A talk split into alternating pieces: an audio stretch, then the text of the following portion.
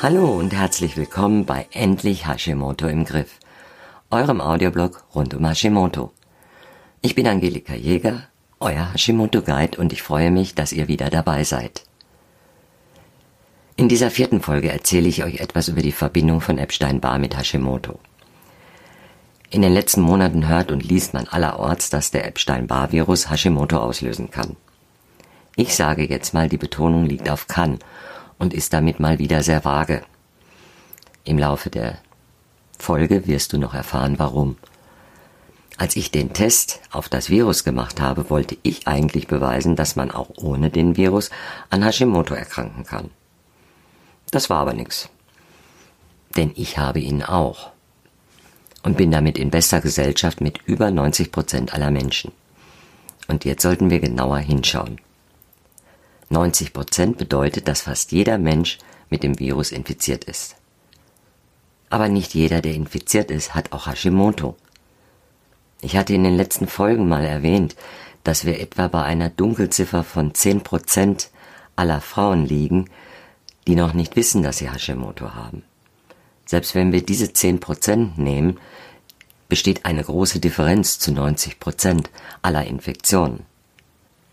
Deshalb bin ich der Meinung, man kann nicht sagen, Epstein-Barr löst Hashimoto aus. Genauso wenig wie das Borrelieninfektion tun. Jetzt kommt aber das große Aber. Beide, sowohl Epstein-Barr wie auch Borrelieninfektionen, sind massive Trigger für Hashimoto. Und ja, sie können zusammen mit anderen Faktoren durchaus an der Entstehung deines Hashimotos beteiligt sein. Epstein-Barr fangen wir uns in der Regel meist im Teenie-Alter ein. Nicht umsonst hat er den Beinamen der Kissing-Virus also Küssen und Knutschen, ist die häufigste Übertragungsart. Ich erinnere mich noch sehr gut an die Autokino-Zeiten meiner Jugend. Erinnerst du dich auch an solche Vorkommnisse? Aber egal. Wer hat wohl in seiner Teenie-Zeit nicht rumgeknutscht?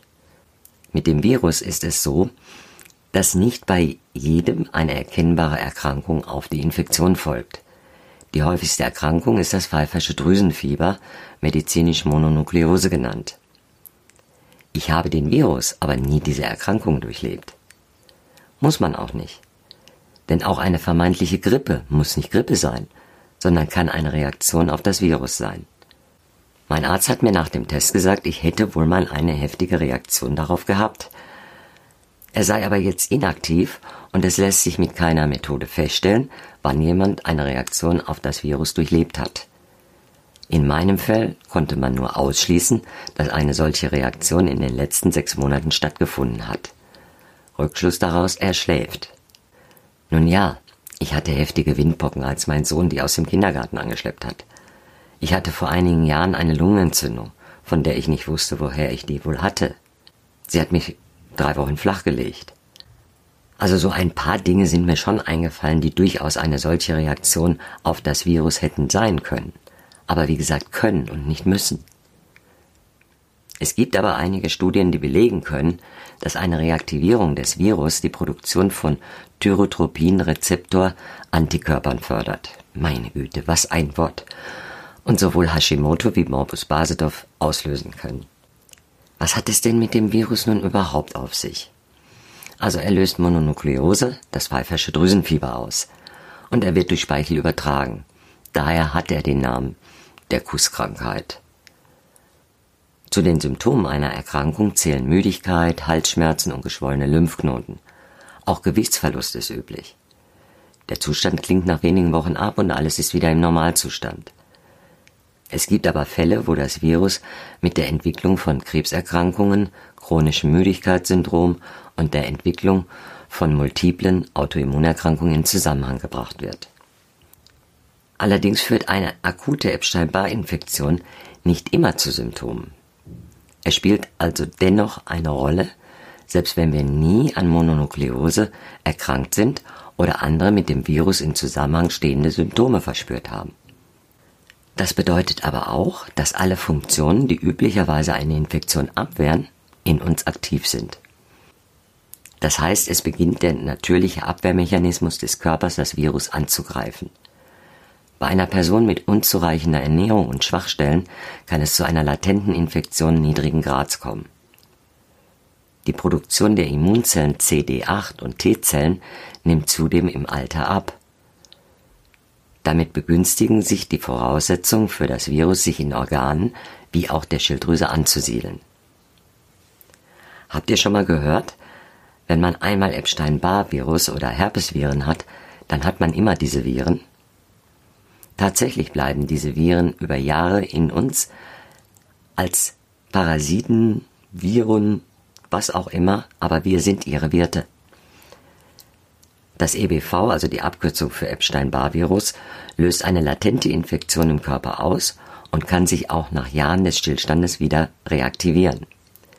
Infektion, Entzündungen, klingelt da bei euch was? Erinnert ihr euch an die letzten Folgen? Da bin ich auf Entzündungen eingegangen. Und deshalb muss uns auch die Reaktion unseres Körpers und Hashimotos auf EPV nicht wundern. Das reaktivierte Virus kann die Produktion von Schilddrüsenantikörpern induzieren und so auch viele der schwächenden Symptome verstärken. Um herauszufinden, ob ein reaktiver Virus vorliegt, kannst du bei deinem Arzt ein Epstein-Barr-Virus-Antigentest machen lassen. Das ist der aussagekräftigste Test. So hat dieser Test bei mir ergeben, dass bei mir ein nukleares Antigen vorliegt, das besagt, dass ich in der Vergangenheit eine Infektion hatte, aber auch besagt, dass er ruht. Nach so einem Test weißt du also, ob das Virus aktiv ist, ob es reaktiviert wurde oder ob es möglicherweise, wie bei mir, schläft.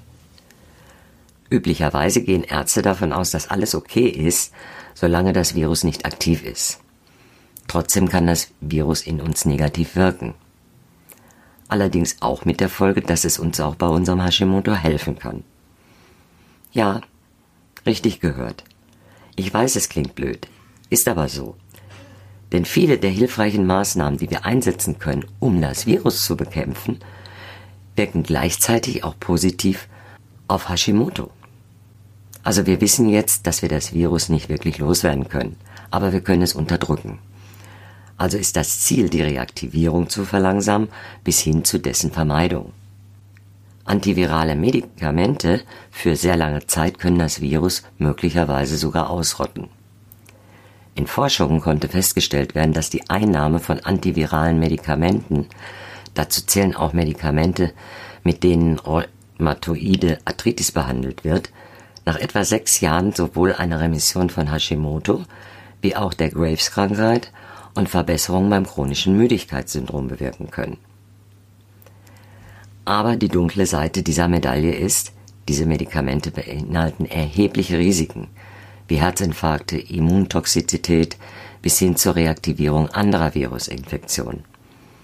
Also ich würde da mal sagen, dann lieber nicht. Wenn wir die antiviralen Abwehrkräfte des Körpers unterstützen, können wir das Virus in einen Dauerschlaf versetzen. Dabei helfen uns gezielte antivirale Kräuter und ein Protokoll für Epstein-Barr.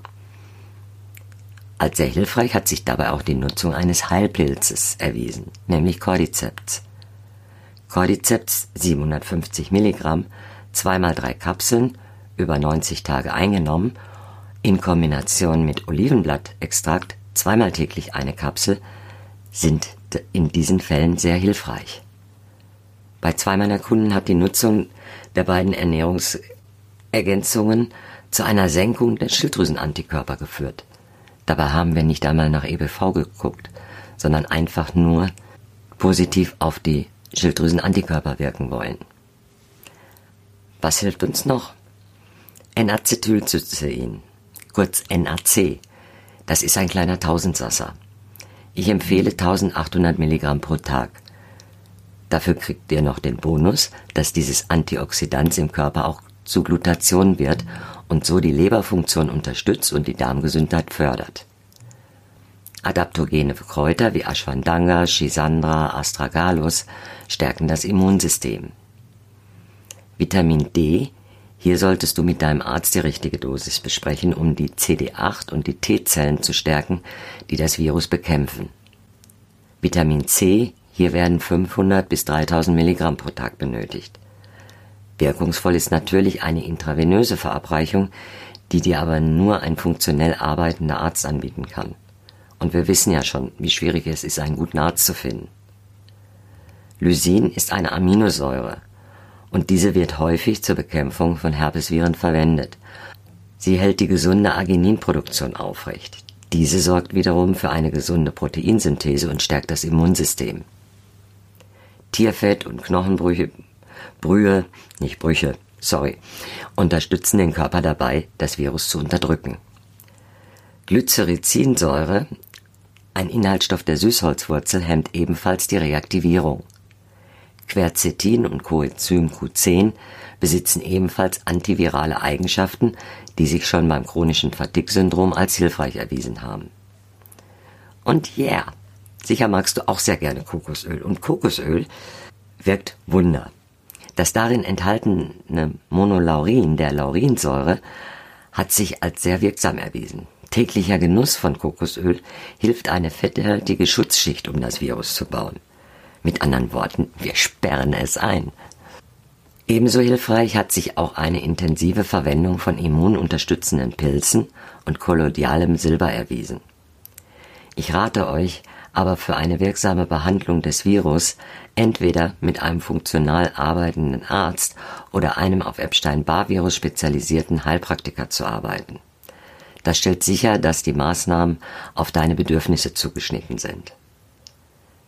Ich habe immer gerne experimentiert. Ich habe auch viele, viele Selbstversuche gemacht, um mit meinem Hashimoto klarzukommen, mein Hashimoto in den Griff zu bekommen.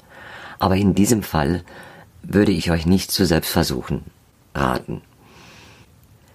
Ich weiß, es ist nicht ganz so einfach, einen solchen Arzt oder Heilpraktiker zu finden. Sollte also jetzt auch so jemand gerade den Podcast hören, darf er oder sie sich gerne bei mir melden, damit ich euch darüber informieren kann und vielleicht sogar eine fruchtbare Zusammenarbeit entsteht. Bis du einen geeigneten Arzt oder Heilpraktiker gefunden hast, kann ich dich aber bei einem reaktivierten Epstein-Barr-Virus mit dem passenden Protokoll dazu unterstützen. Ja, ist denn nun EBV die Ursache für Hashimoto? In den letzten Jahren ist das Bewusstsein für dieses Virus deutlich gestiegen und vielfach wurde und wird behauptet, dass er nicht nur für Hashimoto, sondern auch für andere Fälle von chronischen Krankheiten verantwortlich ist. Aber wie ich schon erklärt habe, wenn über 90 Prozent der Menschen mit dem Virus in Kontakt kommen, ist Epstein-Barr nicht immer die Hauptursache für Hashimoto. Es gibt so viele andere Ursachen, wie Nährstoffmangel, Nahrungsmittelunverträglichkeiten, mangelnde Fähigkeit zur Stressbewältigung, Probleme mit den Entgiftungswegen, um Schadstoffe aus dem Körper zu bekommen, eine Belastung mit H. pylori, Borreliose-Infektion und auch SIBO, die Dünndarmfehlbesiedlung.